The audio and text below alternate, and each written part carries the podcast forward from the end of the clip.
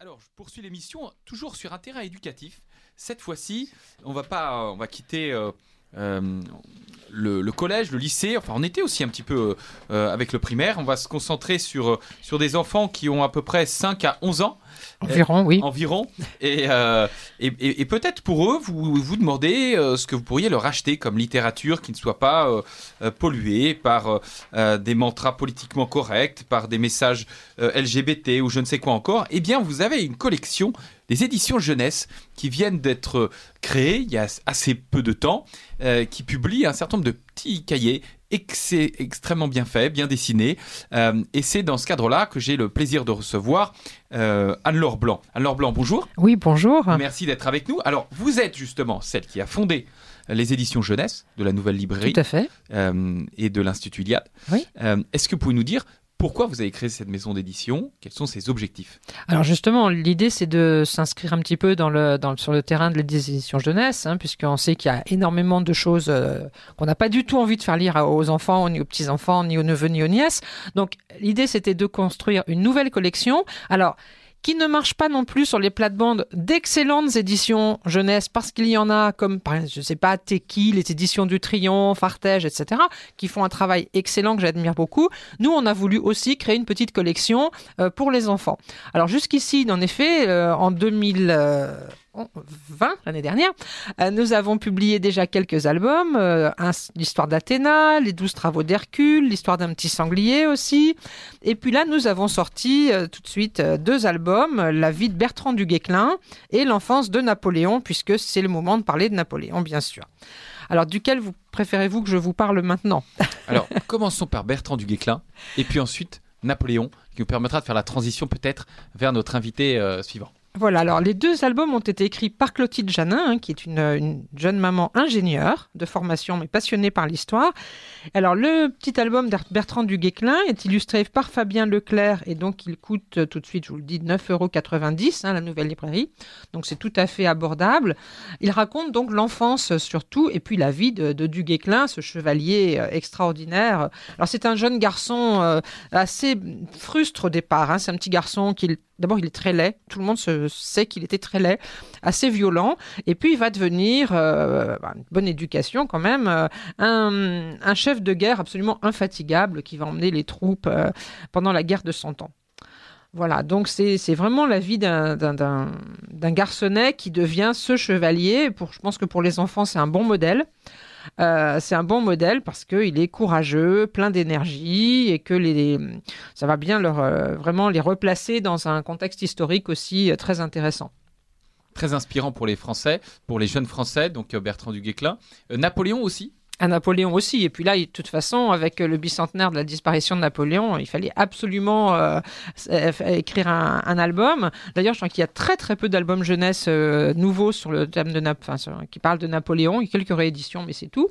Et là, j'ai eu la chance de trouver un autre illustrateur de talent qui est Cyril Flotta, qui est extrêmement documenté. Il a fait un travail de recherche très intéressant pour cet album. Donc, à chaque, euh, chaque fois, vous avez une page d'image et une page de texte hein, qui, qui se font face et qui vont raconter quelques événements de la vie de, de Napoléon. Alors, toujours, le départ sur l'enfance est toujours un peu plus développé pour euh, capter l'attention des enfants, il n'y a rien de tel. Donc c'est pareil, c'est cet enfant euh, corse euh, qui arrive en France et il fait froid, l'hiver c'est horrible, hein, il est au collège, il gèle, il neige, il est loin de chez lui et malgré tout il va trouver le courage d'étudier, d'étudier, d'étudier encore parce qu'on se moque de son accent corse, on se moque un peu de, de, de, lui. Eh bien non, il va finir par, par sortir de, de tous ces ces petits, malheurs de l'adolescence et de l'enfance, et puis il va devenir euh, donc euh, ce, génie militaire euh, incontesté et incontestable. Donc c'est vraiment un, livre d'histoire. Alors les deux albums n'ont pas une vocation pédagogique, hein, ce ne sont pas des livres scolaires, mais ce sont des livres faciles à lire et, agréables à lire pour les enfants. Donc à chaque fois, à la fin, on a une petite chronologie qui, redonne un petit peu les, les choses en place, hein, parce qu'il y a quelquefois des parents qui ont peut-être un petit peu oublié la date de la bataille de Leipzig, par exemple. on ne leur en voudra pas. Voilà, donc on a des très beaux dessins. Et euh, c'est à lire, euh, alors on peut le lire à haute voix aux enfants à partir de 5 ans, et ils le liront tout seuls, et puis ils peuvent le lire encore à 10-12 ans, je pense, sans, sans souci. Voilà, les dessins sont vraiment, pour les deux albums, on a de très très beaux dessins. Euh, alors, où peut-on euh, se procurer ces, ces classiques pour les enfants? Alors, pour l'instant, donc à la Nouvelle Librairie, hein, 11 rue de Médicis à Paris, dans le 6e arrondissement, sur le site de la Nouvelle Librairie, sur le site de l'Institut Iliade. Et puis, vous pouvez le commander euh, à votre libraire. Alors, je sais qu'il est aussi sur les grands sites de vente en ligne, mais j'aime pas trop le dire parce que ça fait vraiment de la concurrence à nos, libraires. Vous pouvez les commander. Hein, ce sont des livres tout à fait, tout à fait possible de les commander chez le libraire du quartier. Alors, donc on a, nous avons abordé Bertrand du Guesclin et Napoléon, mais comme vous l'avez dit tout à l'heure, il y a aussi euh, sur Athéna, la déesse aux mille facettes, euh, les douze travaux d'Hercule, euh, Brénost, le sanglier de Condate, et les costumes traditionnels européens, et, et apparaître Alexandre le Grand, l'enfance d'un conquérant, Hadès et Perséphone, la ronde des saisons. Est-ce qu'il y en a encore d'autres à venir? Euh, oui, alors ces deux-là, j'attends les derniers dessins et la mise en page. On prévoit peut-être un album à colorier sur les animaux et les oiseaux, mais ça, ça sera. C'est peut-être pas tout de suite, tout de suite. Et puis oui, on a d'autres projets, bien sûr. Euh, je vais pas tout vous dévoiler maintenant, je reviendrai pour vous en parler. Euh, c'est sûr qu'on a aussi, je fais appel aussi euh, aux bonnes plumes qui savent écrire pour les enfants et aux illustrateurs de talent. Rejoignez-nous, nous avons besoin de tous les talents pour écrire de belles et bonnes histoires aux enfants et pour les illustrer aussi, parce que je tiens beaucoup à la qualité de l'illustration. Eh bien, écoutez, euh, merci. Au moment où euh, la propagande blasse sont plein dans les écoles entre idéologie verte et propagande diversitaire, il est important de saluer ces, ces foyers de résistance, de présenter ceux qui, face au grand effacement de notre mémoire, de notre histoire, travaillent à son grand ressourcement. Euh, bravo aux éditions jeunesse de la Nouvelle Librairie, pilotées par Anne-Laure Blanc. Merci et à très bientôt à l'antenne de Radio Courtoisie pour les prochains numéros. Très bien, merci beaucoup. Au revoir. Alors, nous poursuivons notre émission euh, avec un, un invité qui est bien connu de nos auditeurs. C'est Jean-Yves Le Gallou. Jean-Yves Le Gallou, bonjour. Bonjour Max Lebrun, Merci d'être avec nous. merci Alors- de m'accueillir. D'habitude, je vous reçois pour un de vos ouvrages. Vous êtes un auteur euh, prolifique, mais là, cette fois-ci, l'avant-propos m'a suffi. euh, pour vous inviter. En réalité, l'auteur euh, n'était pas disponible et vous avez accepté de venir présenter euh, l'ouvrage. Alors, un petit ouvrage, un peu dans le format des, que sais-je, encore un peu plus court, très ramassé, très riche, euh, et hum, intitulé L'identité, socle de la cité, réconcilier ethos et police. C'est vraiment un petit ouvrage indispensable pour qui se pose la question de l'identité, de l'identité française, de l'identité européenne, et quels sont ces éléments constitutifs. Euh, je vous propose de commencer, euh, Jean-Yves Le Gallou, par l'attaque à la fois de votre préface, ou de votre avant-propos, et de celle de son auteur, euh, Henri Levavasseur. C'est la référence en termes de définition de la nation par Ernest Renan. Donc, qu'est-ce que la nation? Il y a un message qui nous a été transmis, enseigné à l'école, euh, dans l'enseignement supérieur, c'est que la nation, finalement, c'est uniquement vouloir être français. C'est un vouloir vivre ensemble, c'est ce fameux plébiscite de tous les jours.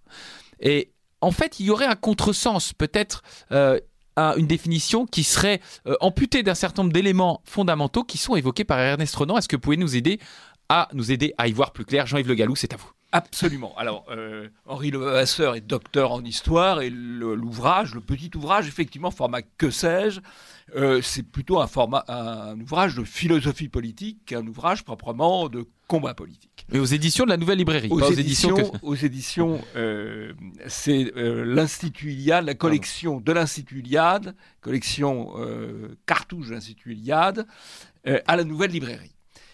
Alors, il y a sur Renan, effectivement, un contresens complet qui a été mené, on va dire, par les récupérateurs euh, républicains ou post-républicains de Renan.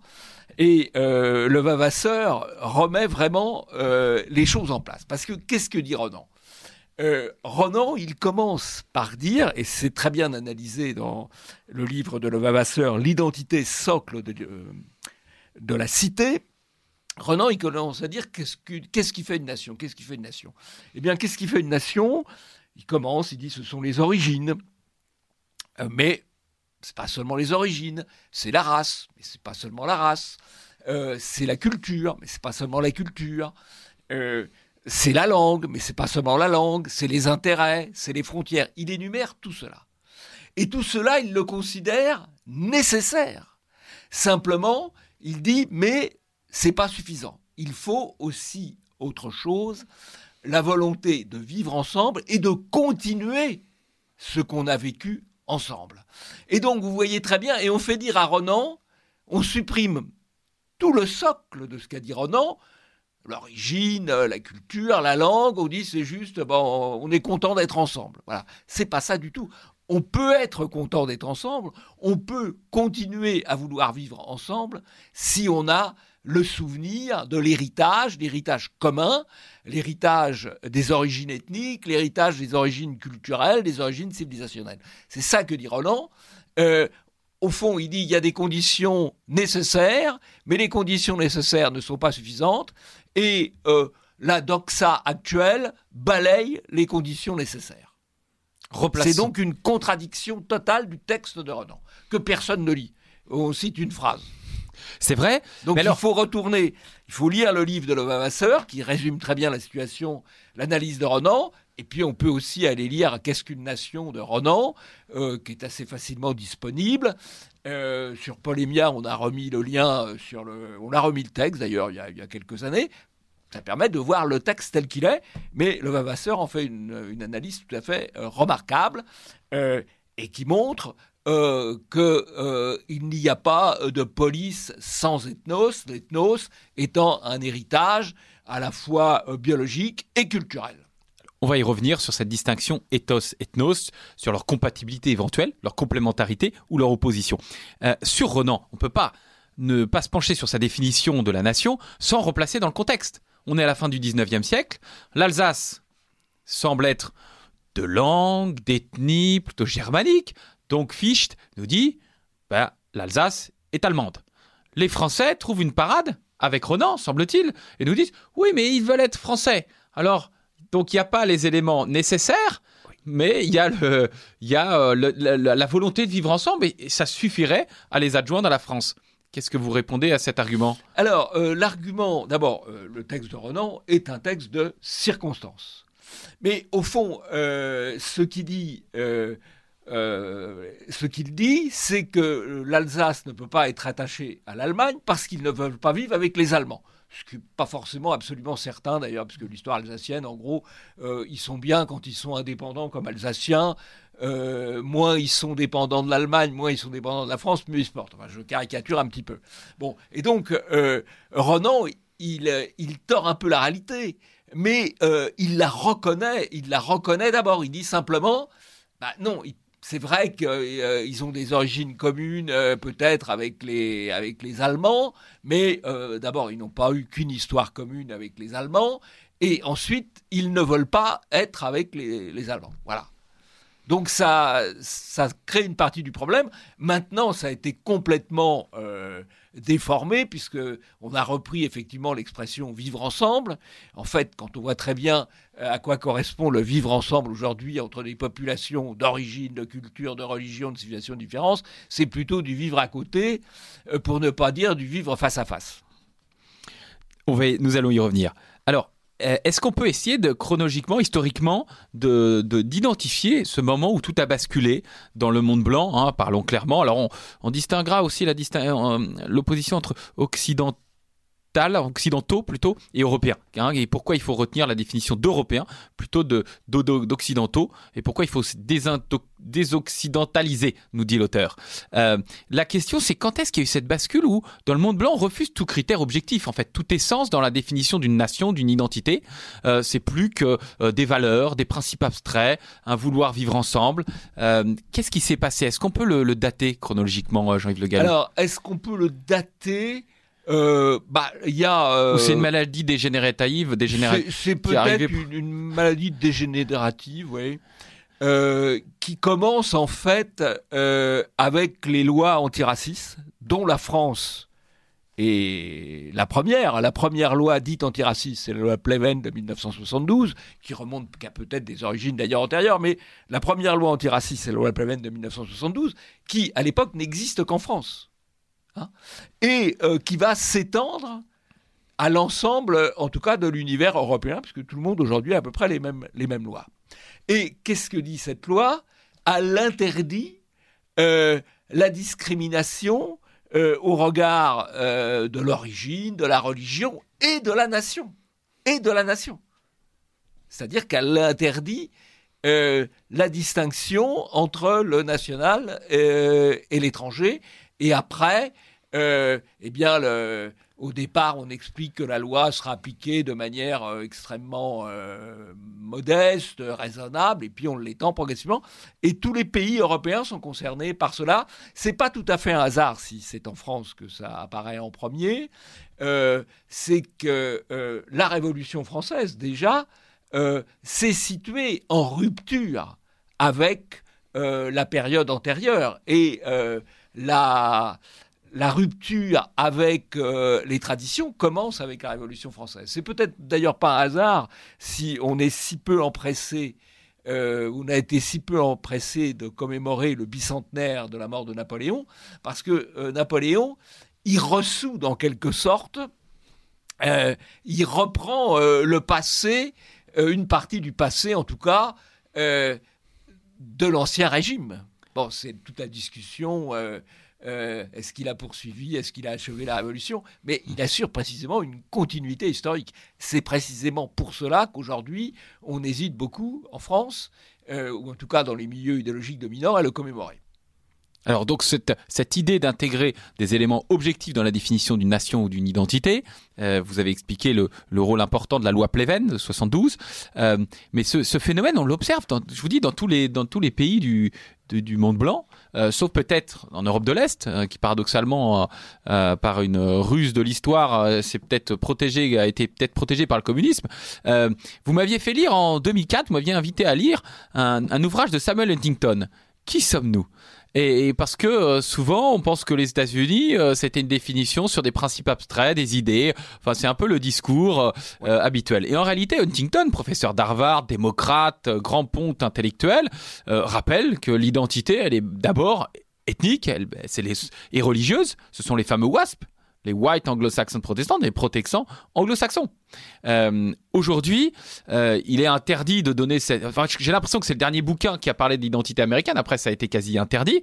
Euh, ça n'existe, ça n'existe plus ces critères objectifs, sauf pour attaquer euh, les institutions qui seraient euh, euh, aux mains d'un raciste systémique ou WASP. Donc à la fois, ça n'existe pas, ça fait pas partie de l'identité, mais pour culpabiliser et prendre le pouvoir ou évincer un certain nombre de, gens, là, ça existe.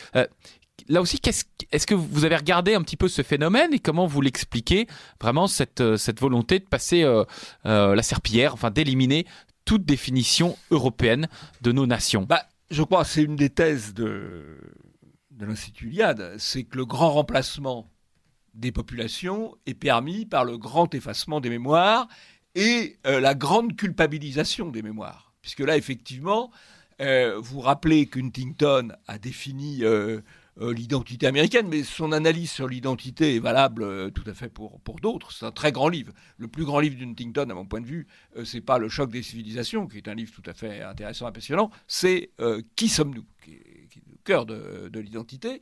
Et donc on est passé, euh, au fond, d'une... Il y, a, dans ce qui se passe aux États-Unis, et au fond, les États-Unis, ce qui se passe aux États-Unis influence le monde. Il suffit de voir l'importance qu'on a attachée en France à l'élection euh, américaine ou euh, au mouvement Black Lives Matter. On, est vraiment sous, sous, perfusion idéologique des États-Unis d'Amérique. Et il y a eu une période de négation, et maintenant il y a une période de culpabilisation qu'on voit, euh, qu'on voit très bien. On sait d'ailleurs plus très bien où, est-ce que ça peut, où est-ce que ça peut s'arrêter, quoi. Hein, puisqu'on met en cause aussi euh, euh, l'enseignement des lettres anciennes. voilà, ça va de plus, ça va de plus en plus loin.